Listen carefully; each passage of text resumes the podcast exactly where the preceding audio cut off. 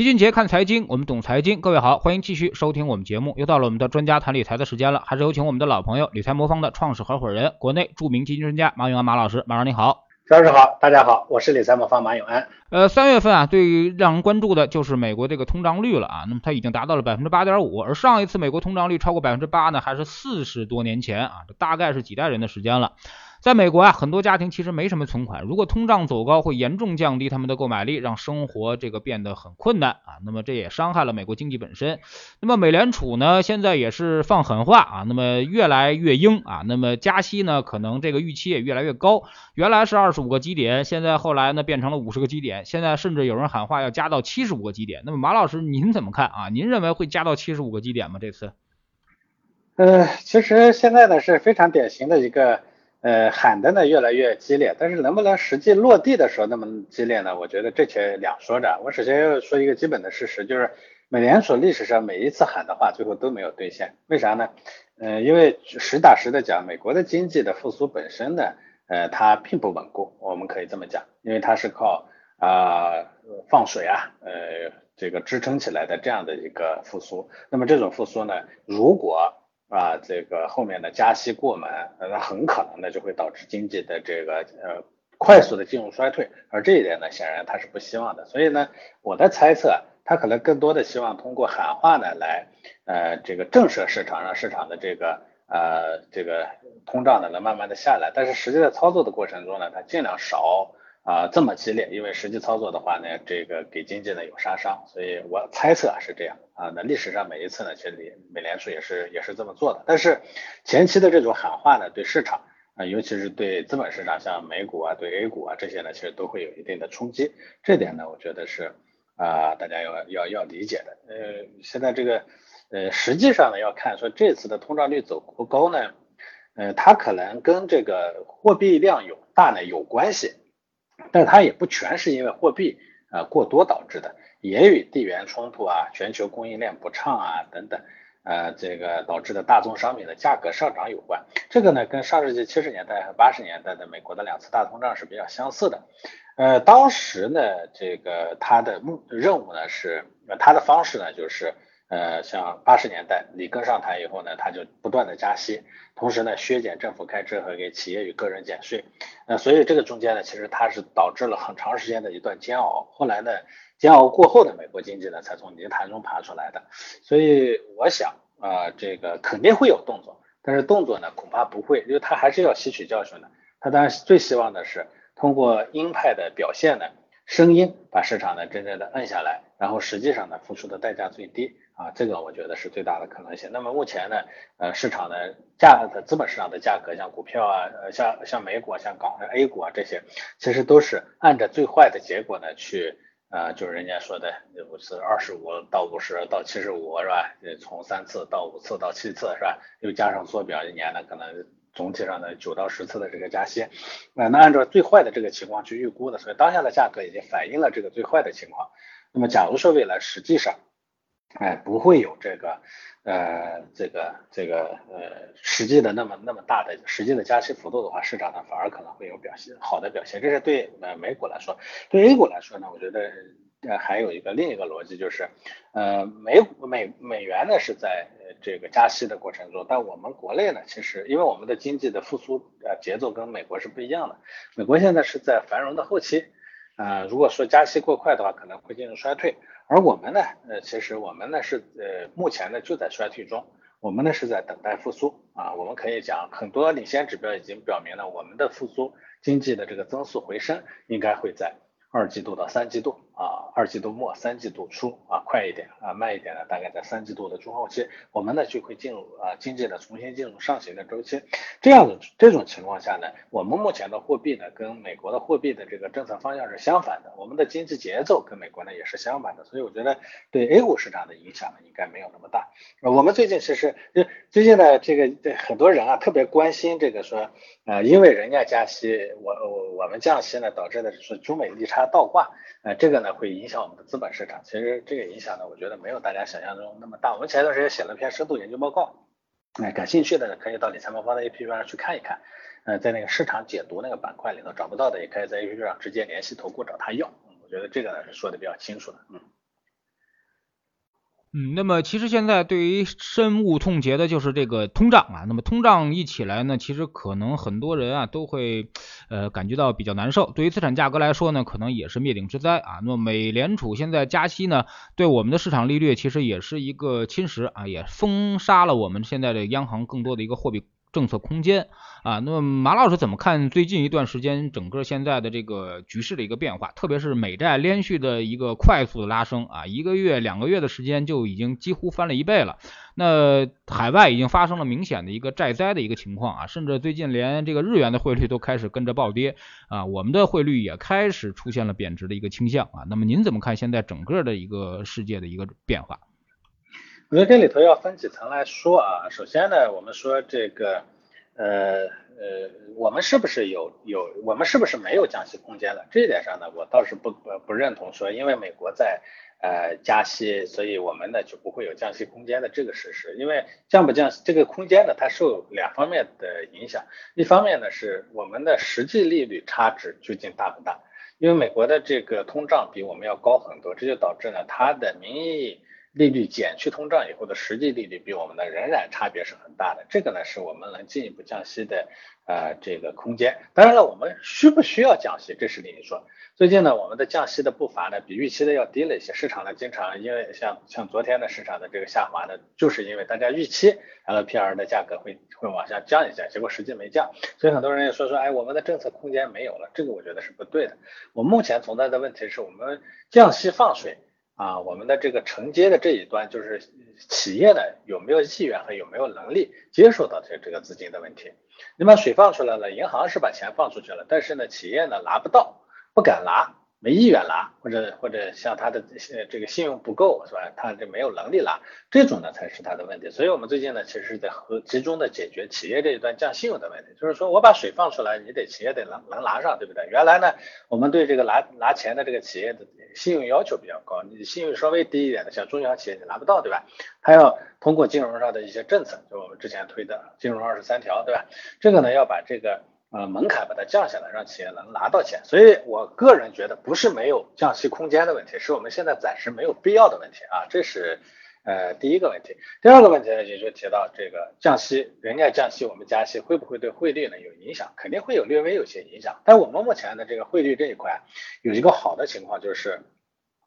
呃，这个呃，因为我们的之前的这个出口呢相对比较强势，所以我们呢还有比较大的这个呃结汇啊结汇的这个这样要求。目前呢结汇的这一块资金的这一块量呢，可能就能弥补部分的这个资金外流的这种压力，呃，这是一个比较好的情况。所以其实，在外汇这一块上呢，我们可以看到，虽然美美元美美美美联储加息啊，这个全球的货币相对美元都在贬值，但我们呢其实相对还是最坚挺的那一个。啊，所以呢，我们相对于其他的货币呢，我们还在升值啊，所以这个我觉得是呃一个更自信的问题。那回到回过头来，啊，其实大家呢比较担心这个通胀的最大的担忧啊，是说通胀呢可能会让货币呢越来越不值钱。我觉得这一点上呢，我我觉得这是个事实啊，这个。呃呃，这个你的钱呢肯定会越来越贬值，这个呢我觉得是大概率的啊。大家都知道，这个布雷顿森林体系系解体之后呢，货币跟黄金一脱钩以后，就货币呢基本上它是在持续贬值的，这个东西也回不回不过过头来。而且呢，也有人跟我说说，呃，美国呢现在这次加息呢是不是能呃改变到它以前的那种？因为大家可以看，从八二年开始，美国呢就在持续的嗯这个降息啊印钱的过程中。啊，到现在呢，这个八二年到现在都多少年了？你想想看啊，整整四十年了。这四十年中间呢，有抬头的时候，但是总体的趋势呢是在降息的，降的。所以大家说，呃，放水呢是永恒的，这个收紧呢是暂时的。这其实本质上这也是也也也符合事实。那有人说这次不一样了，我觉得没什么不一样。为啥呢？每一个国家习惯用撒钱的方式来解决问题，你想让它改变，除非在生死面前。目前呢，我觉得对美元来说呢，它受到全球其他各种货币的挑战。但你说它在生死关上，美元要丢掉它的全球货币地，呃地货币的这个地位，我觉得还不至于。这种情况下，没谁能把这个趋势扭转了。所以，呃，贬值的过程啊，我觉得是必然的。大家可能更多的需要不要不要去考虑说我们会不会降息，我们会会怎么去应对。我觉得大家可能更要面面临的实际的问题就是，既然这个降息是呃这个。呃，宽松是必然的，这个货币呢，这个贬值呢是必然的。我们怎么去解决解决这个这个贬值的问题？很多人都知道这个货币贬值啊，我觉得有些时候呢，我们其实是它是温水煮青蛙的，对我们来说的感受不深刻。嗯，很多知道很多人知道一个呃球球迷啊，就大家知道 NBA 呢，很多球员有一个奢侈税。这奢侈税呢，就是球员的薪水加总在一起呢，超过奢侈线，超过这条线呢，就要交很高的税费。呃呃，所以 NBA 的球队呢，都会对球员的薪资进行管理。那如果球员呢，尤其是明星球员漫天要价怎么办呢？那你不给别的球员，球队就可能会给。所以呢，后来就设立这个工资帽。就不同年级的球员呢，工资是有上限的。比如说一年级的状元，啊，咱们说的新秀状元，底薪呢是一千万美元左右。啊，那像现在投的那些老球星库里，那就一千万不到人家的收入的四分之一。但是在姚明那个时代，顶顶新秀的底薪是三百多万。啊，三百多万美元，跟现在你看差别很大的。明星球员也一样，啊，像詹姆斯啊、库里这样的顶级球员拿到的底薪大概是四千多万，而在科比啊、邓肯那个时代呢，底薪就是两千多万，所以差距也是很大的。所以你看上去好像是老球员吃亏了，其实不是，这就是货币的贬值。因为 NBA 它有个非常严格的薪水计算体系，这个里头它会。考虑到通胀的要素，其实你要把现在的这个高的跟折回到原来那个过程中的话，其实大家是差不多的。所以从这个例子大家能体会到，货币这个贬值过程它是持续的。大家不要因为美元的这个短期的短期的这个小反弹呢，就会觉得这个货币的贬值呢好像是停止了，这不大可能啊。按照您的说法呢，这个如果货币是一直贬值的，那么大家似乎完全没必要这个存钱啊，把钱拿出来花掉，似乎才是比较划算的啊。毕竟钱呢早晚都会被通胀吃掉啊，是这意思吗？肯定不是吧？说一说这个开玩笑说，这也是对的，是吧？就说人家说只有吃到肚子里头的钱才是自己的钱，是吧？但是这里开玩笑了，我还是拿 NBA 球员来举例子。你看，我们从现在的视角往回看呢，大家应该能够明显的看出来说。之前呢，不少拿高薪的学员在退役之后啊，其实是穷困潦倒的，而且有很多人呢，他要不停的去做节目啊，再就业来养活自己。而且有人做过一个统计，说很多 NBA 的球员呢，其实退役之后的生活呢，不太都不太好。真正像呃那些过得还非常不错的那个呢，其实是少数。那问题在哪里？所以当时呢，他们的这个收入呢，其实都不低，但是有些可以活得很好，资产越来越丰厚；有些呢，他他他没钱花，是吧？呃，有些我看退役之后呢，因为资产的这个增值呢，反而他比他这个现有的那些高薪的球员呢，可能过得都舒适。本质上这里中间呢，就是一个财富管理的问题。所以不是说钱贬值呢，就一定要把它吃掉啊，是要合理的管理。这样的话呢，你不需要吃掉它，你也不至于被贬值呢给给干掉。你看姚明呢，在刚进 NBA 的时候，状元秀啊，年薪呢大概是三百多万，当时纳斯达克指数呢是三千点左右。如果姚明把所有的薪水都去买纳斯达克指数，那么现在呢，呃，可以超四倍的收益。呃，那去年的这个状元秀能拿到多少呢？能拿到九百多万美元。其实你算算看，那九百万美元相对于当时的这个三三百万美元呢，是是三倍。而你要是在资本市场上的话，你投纳斯达克的话呢，你拿了四倍。所以其实你看这投投投资呢。比那个，呃，比就他还他还比这个新秀的这个增增值的速度呢会更快一些。当然，姚明他肯定不会把所有的薪水都投到纳斯达克指数里头，哎，他有一个团队，一般富人都有专业团队啊，帮他来做财富管理。呃，比如说投到一些行业里头啊，比如说做一些股权投资，像原来的科比，对吧？还有人去开餐厅啊，就是说有做股做风险投资的也挺多的，国内也一样。我相信大多数朋友可能都没有享受过这个私人银行的服务，或者说到了银行呢，可能很多人都不知道私人银行服务的这个休息室在哪个地方。但是有钱人他是能通过银行更专业的团队来帮自己管理财富的，普通人享受不到啊。但是他享受这个私人银行的门槛是很高的，所以我们回过头来讲，我们不是说把钱花掉就就合理，我们需要去去管理好财富，但是管理好财富这个门槛确实很高啊。银行的服务呢，它因为是人工。要需要跟要跟你来对接，那些人又很贵，对吧？所以服务的效率又比较有限，所以他服务的人数永远是少量的啊。但是银行做不到的事情，我们可以做到啊。所以我说，陈老师问的这个问题说花不花掉？不用花，嗯，但是你要放，要要有合理的方式来管理啊。就像我们理财魔方是吧？我呢就是把私人银行的服务呢，把它门槛往下降，你用这个方式呢，这样可以实现啊，不把钱花掉，钱也越来越多的这样的一个呃这么一个一个目标啊。呃，可现在面对这样的行情，其实投资者都是信心不足啊。那么现在整个市场来说，就是一个劲儿的下跌，而且整个的就是行情拉胯的阶段啊。那么对于投资者，现在已经是快扛不住了啊。即使之前我们再给大家介绍，包括我们带给大家这个呃啊按摩呀，或者是什么，现在基本上都快失效了。我不知道马老师你那里怎么样啊？那么现在已经是一个。叫做什么？叫做打破信仰的阶段啊！那不知道现在您还对这个行情怎么看，或者说有什么呃建议没有？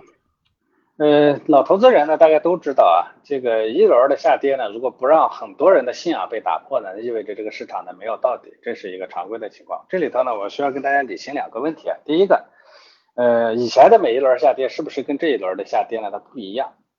嗯，这个不一样的，确实，我们我们每一次呢到信仰要崩溃的时候，所谓信仰就是我们认为，呃，未来的世世界呢跟以前的世界是一样的。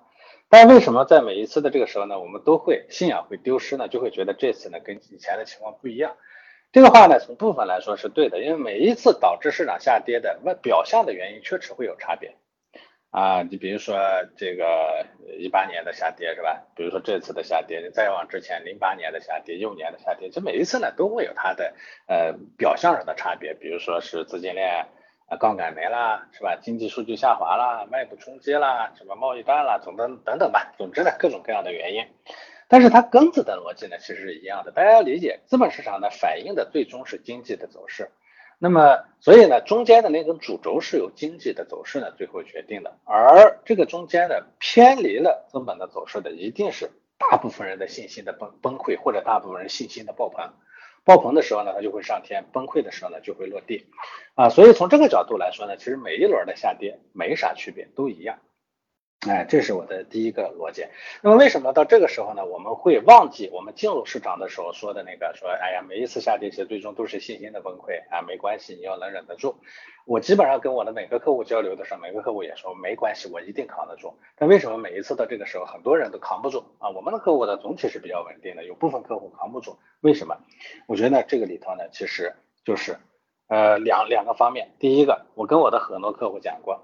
当初呢，你在做那个风险测评的时候，你是不是真实的啊理解了自己能承担多少风险？你是不是人为的把它拔高了啊？当时呢，你可能会觉得百分之十、百分之十五、百分之二十算个啥呀？没关系的。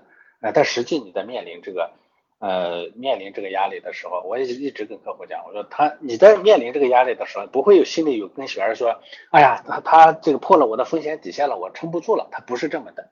它往往体现为就是你对你之前相信的东西的信任的崩溃啊！我原来举个例子说，你可能会说这次市场不一样了，是吧？这次呢股票不一样了，我买的那个公司它变了，是吧？我今天出门见到了一只见到个穿绿衣服的人，跟以前不一样，我每次出门都见到穿红衣服的人，等等等等吧。总之就是你的信仰信信信任的丢失啊！所以呃，这是呃我觉得是。啊，当当你的信任丢失的时候，其实本质上就是你的心理崩溃掉了啊。那回过头来啊，这个时候呢，我是不是应该更坚定的相信我们的市场的底部啊？在说这个之前啊，我给大家举一个例子啊，欧洲有个股神啊，叫科斯托拉尼，他把投资呢分成两派，一种呢他叫生育派，一种呢叫鸡蛋派。呃，也就是意志不坚定的人和意志坚定的人。科斯科斯托拉尼他说呢，他说能够在股市中赚到钱的人，往往都是鸡蛋派，因为他们意志坚定。当然了，呃，知道他们知道这个股市跌下来都是捡筹码的好机会，买到之后呢，就锁到保险箱里头不动。山芋派呢是相反，股市越下跌就越觉得手里的筹码烫手，股市越上涨越愿意去抢筹啊，所以通常呢他们特别愿意去买鸡蛋派手里的筹码，因为市场火热的时候，鸡蛋派会把筹码呢从保险箱箱里拿出来出售。但如果投资者不是训练有素的人，哪怕现在买入也不一定能够坚持到市场涨起来，因为波动太大。所以其实我我我首先要回答陈老师的问题，说这个时候呢我市场跌成这样，我这个时候呢抱有什么样的感受？说实话，我这个时候呢，我信心十足，那这是第一点，呃，所以我给我的投资者的建议也是可以买入啊，但是啊，买入的方式一定要改变。呃，我最近呢在推一个叫呃全天候组合的十份定投计划，我先说这个计划的方式，呃，就是呃这个这个方式特别简单粗暴，就是把资金分成十份，一个星期买一份符合你风险承受能力的全天候组合产品，不择时。每周一一买入就可以，选择一周内下跌最狠的那天买入也可以啊，这个非常简单。那可能也有朋友疑问说，我怎么知道哪一天下跌最狠？如果买入第二天继续下跌跌怎么办？我的回答也是，别管它，错了就错了，不重要，只要你记住每周投入一份就可以了。因为如果市场涨起来，从未来往回看，那几天的涨跌对总收益的影响微乎其微。为什么我用这样的一个方式给大家说？我首先基础是我认为这个市场目前它就是在底部区域啊，我不是我从来没说我说它是它是底部，但是在底部区域。历史上上证指数两千三千两百点上下的，一五年到一六年的大熊市啊，五千多点跌下来的，一五年八月跌到三千两百点附近，那个时候买入一年持有的收益是多少呢？百分之十六点六七，持有到现在百百分之九十啊，折合年化化大概是百分之十左右。再往近了看，一八年二月份啊，上证指数三千两百点左右，那那时候买入持有的现在累计收益也是百分之五十多，折合年化百分之十一。所以你说。呃，放到今天三千两百点买入，这个时候进入，我不能说明天一定会涨，但是一定是个性价比极高的事业。这种情况下，简单粗暴的方式是最有效的方式。所以有些时候我们来想，跌下来真的不一定是坏事，反而是机会。当然，我们会怕啊，这个我理解啊。在这个时候呢，大家你让大家来越跌越买，这个是很怕的，这个是我理解的。所以如果我不不知道你怕的话，我不考虑你怕的话，我就让你一笔都买入了啊。那为啥我让大家呢要分成啊十份？一周一份的，其实本质上也是考虑了大家会怕这样的一个要素在里头。我们怕，但我们得勇敢的往前，这才是在投资里头能挣到钱的关键。嗯，还有这个另外一部分人啊，就是已经现在买了很多了，然后也可能被套的很严重了啊，包括这个损失比较大了。那么您对他们有什么建议吗？这些人呢，其实我有两个两步啊。第一步呢，你确实要在这个时候呢，要回头检视一下这个下跌呢，你究竟是。让你能不能睡得着觉？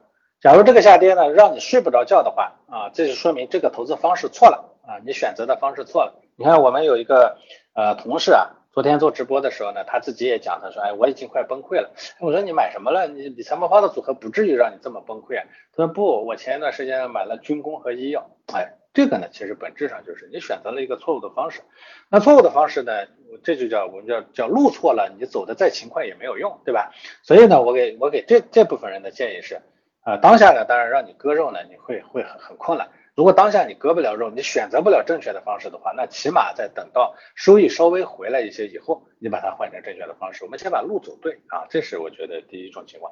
第二种情况，你说虽然呢跌跌幅不不呃不少。泡在里头的呃深度也也也不浅，但是你睡得着觉，吃的吃得着，睡得着啊，影响不大。这种的话，那你当然就持有就行了，无所谓了。但是新的资金不要再用这种方式了。说实话，你要买这个什么那些热门板块，让你往下来扛个百分之二十三十四十的这种下跌，你说对你完全没有影响，这也不现实。所以其实本质上没几个人能真正的扛扛得住这种压力，要么就是你放的钱很少，要么就是那你就是你就你就是在死撑。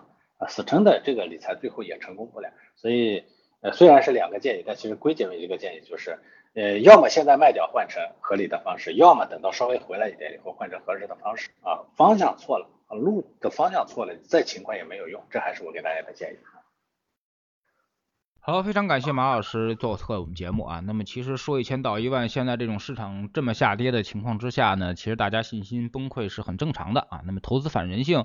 呃，这个时候应该是反的是最多的啊，那么彻彻底是打翻人性的时候，但是没办法啊，这就是市场的规律啊。那我们说不能在下跌的时候去要收益啊，就跟你不能在深夜里去要房子的采光是一样的啊。那么当市场跌成这个份上的时候，其实任何的投资策略都是失效的，特别是当今年以来啊，那么整个市场回撤幅度这么大，而且这么多黑天鹅爆发啊，那么呃大部分的投资产品，包括各种各样的基金，其实都在下跌啊。那么这个时候时候其实呃政策上应该是比你更着急啊。那么我们看到这个现在已经连续的出台利好政策了，而这周呢可能还要出台更大的利好政策。所以说呢现在是最黑暗的时候，而最黑暗的时候往往是意味着投资上应该最乐观的时候啊，未来预期收益率也是最高的时候。